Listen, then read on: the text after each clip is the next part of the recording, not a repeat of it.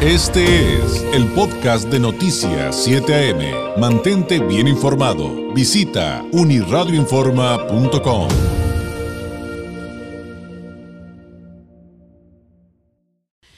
agradezco enormemente al maestro Enrique Luna Gutiérrez. Él es contador público con más de 10 años de experiencia en consultoría, egresado de la carrera de contador público internacional en CETIS Universidad con una MBA en finanzas de esa misma institución. También tiene una maestría en impuestos por parte de la UABC. Ejerce como docente en la Escuela de Administración y Negocios de CETIS Universidad Campus Mexicali. Imparte materias especializadas del área de contabilidad y finanzas. Sus áreas de estudio son contabilidad general, presupuestos, análisis financiero, empresarial, tecnología financiera y contribuciones. Es coordinador de la licenciatura en Contador Público Internacional en CETIS Universidad eh, Campus Mexicali. Nos tome la llamada, maestro Enrique Luna Gutiérrez. Muy buenos días. David, ¿qué tal? Buenos días. Gracias por la, por la invitación a tu espacio. A ver, hay, no sé si eh, entender que hubo un cambio de nombre para una dependencia estatal, cambiaron funciones, pero eso de que de repente nos digan, es que también hay un SAT estatal, maestro, creo que a muchos, digo, yo sé que ustedes a los contadores, pues obviamente no, ¿verdad? Pero, pero a, la población en general, a los contribuyentes, de repente nos genera mucha confusión el, entender cuáles son las funciones del SAT federal y el SAT Baja California. A ver, ¿qué es lo que realmente está pasando, maestro? Eh, ¿Cuáles fueron los cambios y cuáles son las atribuciones o funciones de, de, cada dependencia? Bueno, bueno, David, digo, comenzando, digo, eh, primeramente con lo que es el, el SAT, el federal, el que conocemos, es este, el, el SAT funciona como un órgano descentralizado de la Secretaría de Hacienda y Crédito Público. Cuando hablamos de que es descentralizado, estamos hablando de que es independiente de la Secretaría de Hacienda por lo cual le permite ejercer ciertas competencias y, facultades autónomas, aunque aunque funciona funciona bajo el manto de la Secretaría de Hacienda. Pero ¿qué pasa? Hace unos meses, como bien comentas, pues escuchamos de este famoso SAT-BC y la gente y la población en general pues pues entró en una situación de alerta. Porque ¿qué, qué significa que de manera estatal tengamos nuestro propio nuestro propio SAT. Así es. Este SAT ya ya se había hablado anteriormente de, de, él eh, como antecedente, pues este SAT deriva de lo que se estableció en el Plan Estatal de Desarrollo 2020-2024 por parte del gobierno de Baja California. El, entró la ley del SAT BC, pues entra en vigor ahora este este, dos, este 2020. Y pues de alguna manera la, la, la intención del SAT es aplicar la legislación fiscal y aduanera en materia federal, pero como bien lo dice la ley del SAT-BC, de manera coordinada. Es decir, este SAT está en calidad de apoyo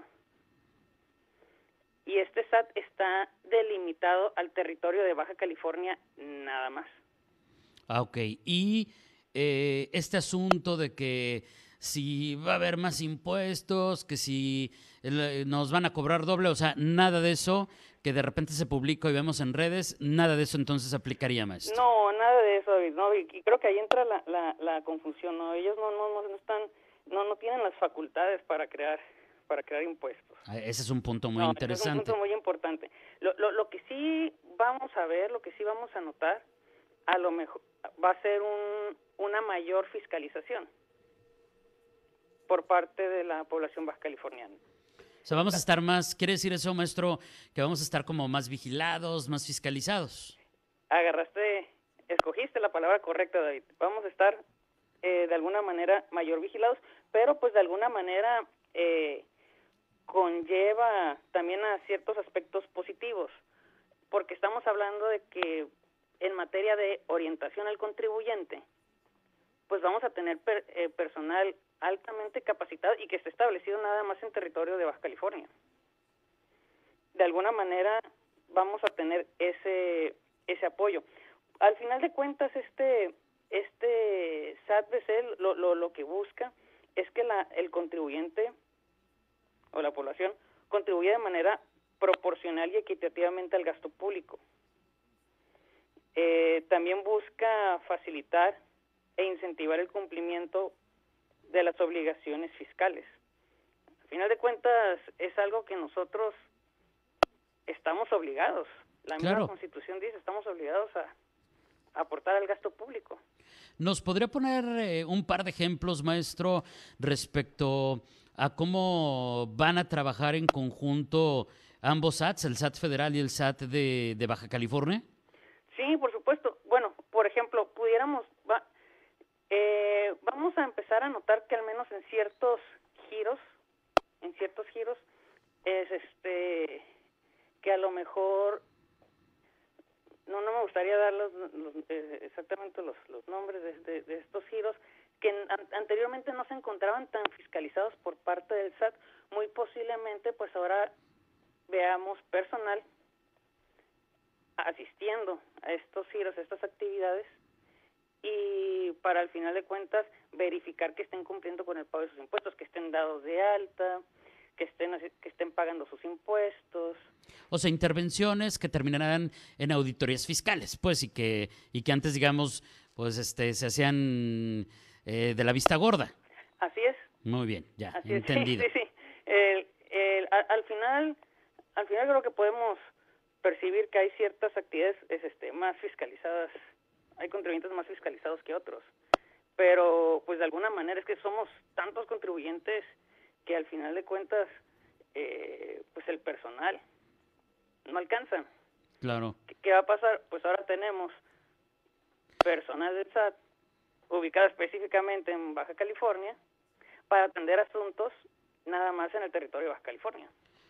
Ya. Ahora, algo de lo que siempre se habla cuando estos temas salen a, la discusión es es que suben los impuestos pero no amplían la base tributaria, así como es como el término que coloquialmente usamos en todas las pláticas de, sobremesa, ¿no, maestro? Esto permitiría justamente con esto que me acaba de platicar de ir justamente en ese sentido entonces, o sea, esa podría ser una parte positiva de, a ver, este que, que, anda en la informalidad o que debería de estar cumpliendo con obligaciones que no cumplen, se van a sumar justamente a quienes ya estamos cautivos. Así es, pues debemos de ver una mejoría. Al, final de cuentas, no, no, no, no, son, no estamos hablando de los buenos y los malos de la película. Mm. Estamos hablando de que debemos, debemos de aportar al gasto público para mejorar las, las finanzas. Y no es tampoco justo, como se, como acabas de comentar, pues que paguen, que unos sí y otros no. Ay, pues ahí le va una pregunta que incómoda. A ver, no sé si sea incómoda, pero a ver, con eso de que yo siempre me quejo, por ejemplo, de los autos chocolate, ¿no? Por ejemplo, ¿no? Sí. Pero bueno, eh, más allá de eso, hemos visto eh, estos famosos retenes, donde nos han dicho la autoridad, sí, el asunto de Digo, ya sabes que esto también tiene su parte fiscal y, legal y, este, contable y hasta penal, ¿no? Es como un tema muy complejo, pero eh, hemos visto estos famosos retenes de, del SAT que buscan eh, detectar justamente un sector que no cumple con el pago de impuestos en ese sentido o, en otros. Eh, ahí, ahí, ¿qué podemos encontrar? También sería como uno de los tantos temas que, tienen que ver también con estas acciones entonces. Sí, por supuesto, digo, estamos hablando en parte de, en materia aduanera, eh, ¿qué caso nos pudiéramos llegar a encontrar? Es, este, es muy común que, que personas, por la cuestión de, precios, cruzan Estados Unidos, bueno, ahorita es un poco es un poco difícil por la situación de la contingencia sanitaria, pero cruzan Estados Unidos y traen mercancía, eh, no no pagan es este no pagan lo que es la, la, no se paga la importación. Y de alguna manera se la traen aquí a, a territorio nacional y la comienzan a vender. Entonces desde ese momento la persona ya está incurriendo en un acto que para el SAT pues no es es, es, considerado, tengo entendido, como contrabando, pero el fondo es, pues no estás pagando impuestos que deberías. Pues así es, pues al final de cuentas también nosotros tenemos desgraciadamente parte de la culpa. Claro, sí, definitivamente, digo, al final de cuentas, si esto es para mejorar las, las, las finanzas del Estado o las finanzas del país de manera federal, pues sí, pues obviamente lo que también queremos es verlo reflejado. Claro. Bueno, pues eh, eh, lo, voy a explicar como cuando, me voy a permitir un comentario maestro, porque obviamente usted es el experto, pero como cuando dicen, es que van a subir las multas de, y la gente se queja, ¿qué recaudatorios?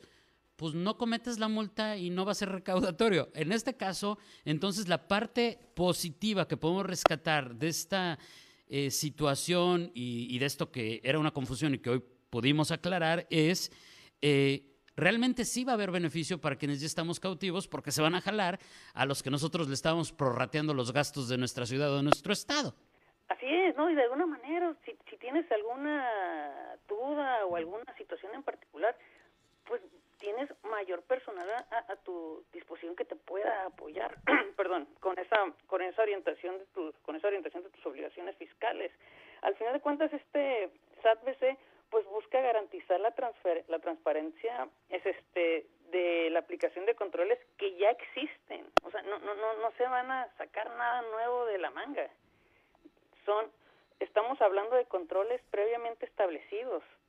Y obviamente, pues lo que van a hacer va a ser implementar es este mecanismos que permitan a los contribuyentes, repito, del territorio de Baja California, pues puedan cumplir con sus obligaciones fiscales. Al final de cuentas están en, calidad de apoyo. Muy bien. Pues esta información eh, que nos está compartiendo el maestro Luna Gutiérrez, eh, se la vamos también a, tener en uniradioinforma.com para que este, pues pueda, en caso de que si no escuchó la entrevista completa o le quedó alguna duda, pueda volver a consultarla. Maestro, le agradezco enormemente este tiempo, esta explicación. Eh, creo que quedó perfectamente claro por lo pronto. Y, este, y finalmente, pues, a ver, se rompen estos mitos este, respecto a que ni van a crear más impuestos, es en coordinación y solamente van a ayudar a que se cumpla con las leyes que ya están. Eh, quizás sean algunos de los puntos más importantes, ¿no? Así es, David. Así es, exactamente como lo comentaste. Está en calidad de apoyo y al final de cuentas es para mejorar la recaudación que va a permitir mejorar las finanzas públicas. Maestro, muchísimas gracias. Un abrazo a la distancia. Muy buenos días. Igualmente, David. Gracias por la invitación. Cuídate. Hasta luego. Es el maestro Enrique Luna Gutiérrez. Él es el coordinador de la licencia en Contador Público Internacional en CETIS, Universidad Campus Mexicali, aclarando esta confusión que hay de repente con las funciones del SAT federal y el SAT de Baja California. Este fue el podcast de Noticias 7am. Mantente bien informado. Visita unirradioinforma.com.